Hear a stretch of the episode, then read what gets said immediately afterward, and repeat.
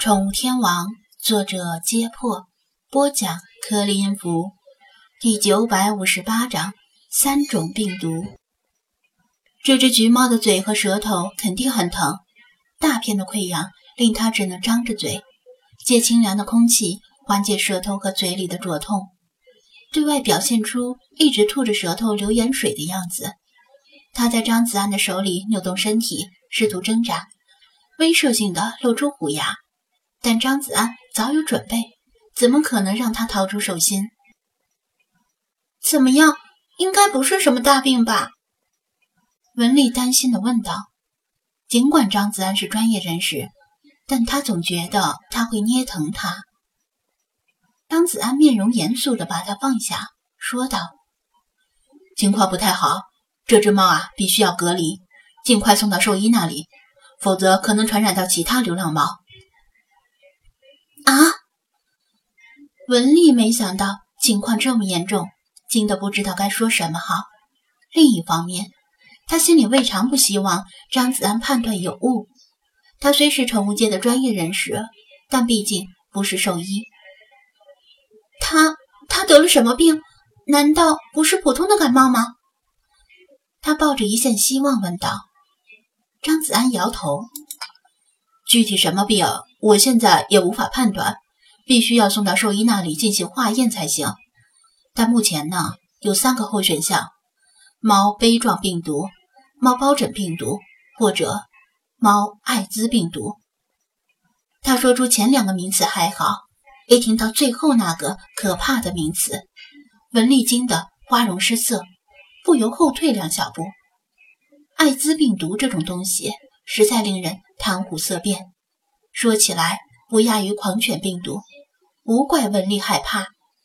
张子安猜出他心理活动，安慰道：“不用怕，猫的艾滋病毒跟人的艾滋病毒不是同一种东西，不会传染给人类，也不会传染给狗。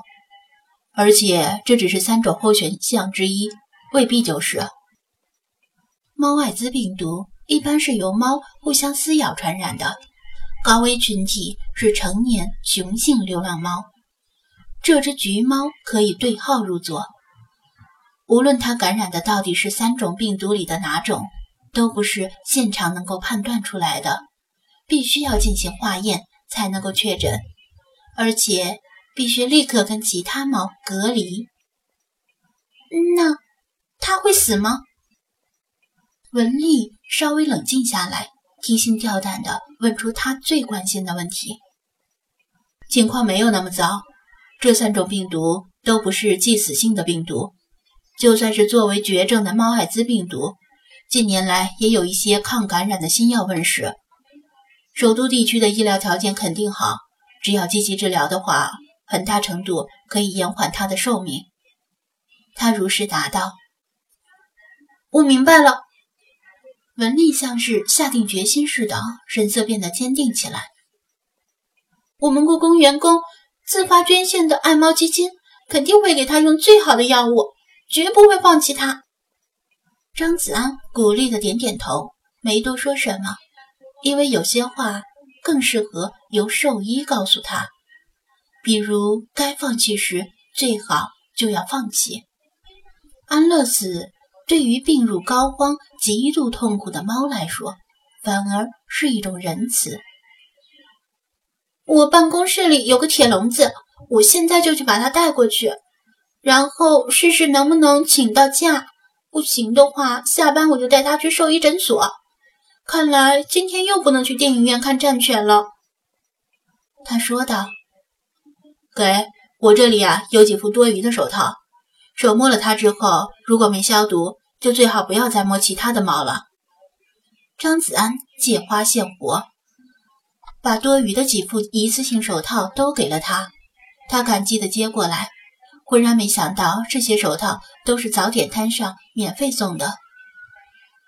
抱歉，本来打算多领你逛几处的，现在恐怕没有时间了。他抱歉地说道：“这样吧，如果你在首都多待几天的话，等下次你来故宫。”我一定把欠你的人情补上。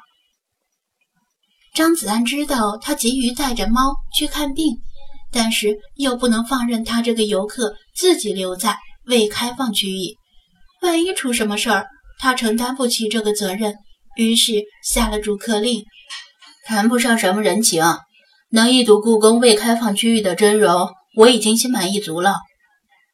他是真心这么说的，毕竟能有专业人士领着逛故宫是很难得的体验，而且能得到他的承诺。当他再来时，还会领着他进入未开放区域。唯一遗憾的是，一路走来，他没有找到精灵的踪迹，也没有再看到那只跑掉的家伙。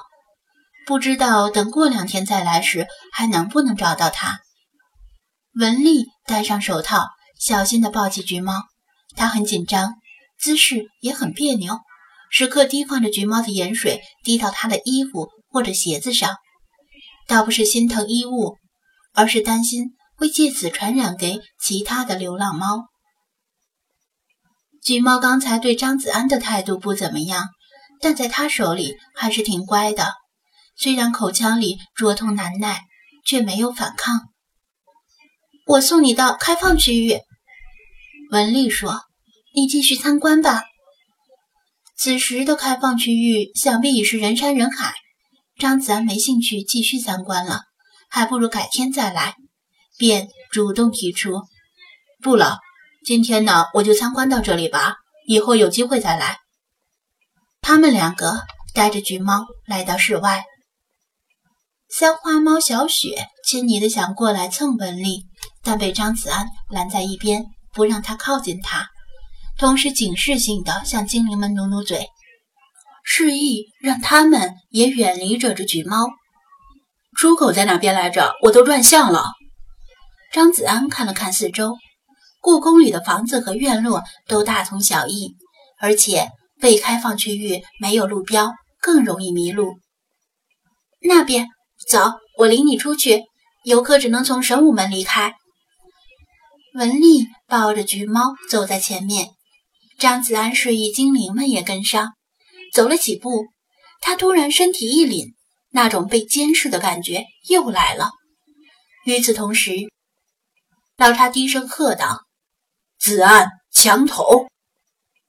张子安猛然抬头，看到不远处的墙头上，被屋檐阴影笼罩的范围内，蹲坐着一只几乎完全融入阴影的黑色动物，正在直直地盯着他。他马上举起手机。用摄像头瞄准那个家伙，但是他反应极快，眨眼间一个拧身，翻过墙头，跃向墙外。哈哈，有本事来追我呀！不仅如此，他还嚣张的朗声长笑道：“咦，哪里来的猫叫？”文丽诧异的停下，回头望了望。但除了三花猫小雪之外，没有看到任何猫的踪迹。刚才墙头上有一只跑掉了，张子安淡定地说道。他低头看向手机屏幕，游戏提示：目标确认，辟邪猫。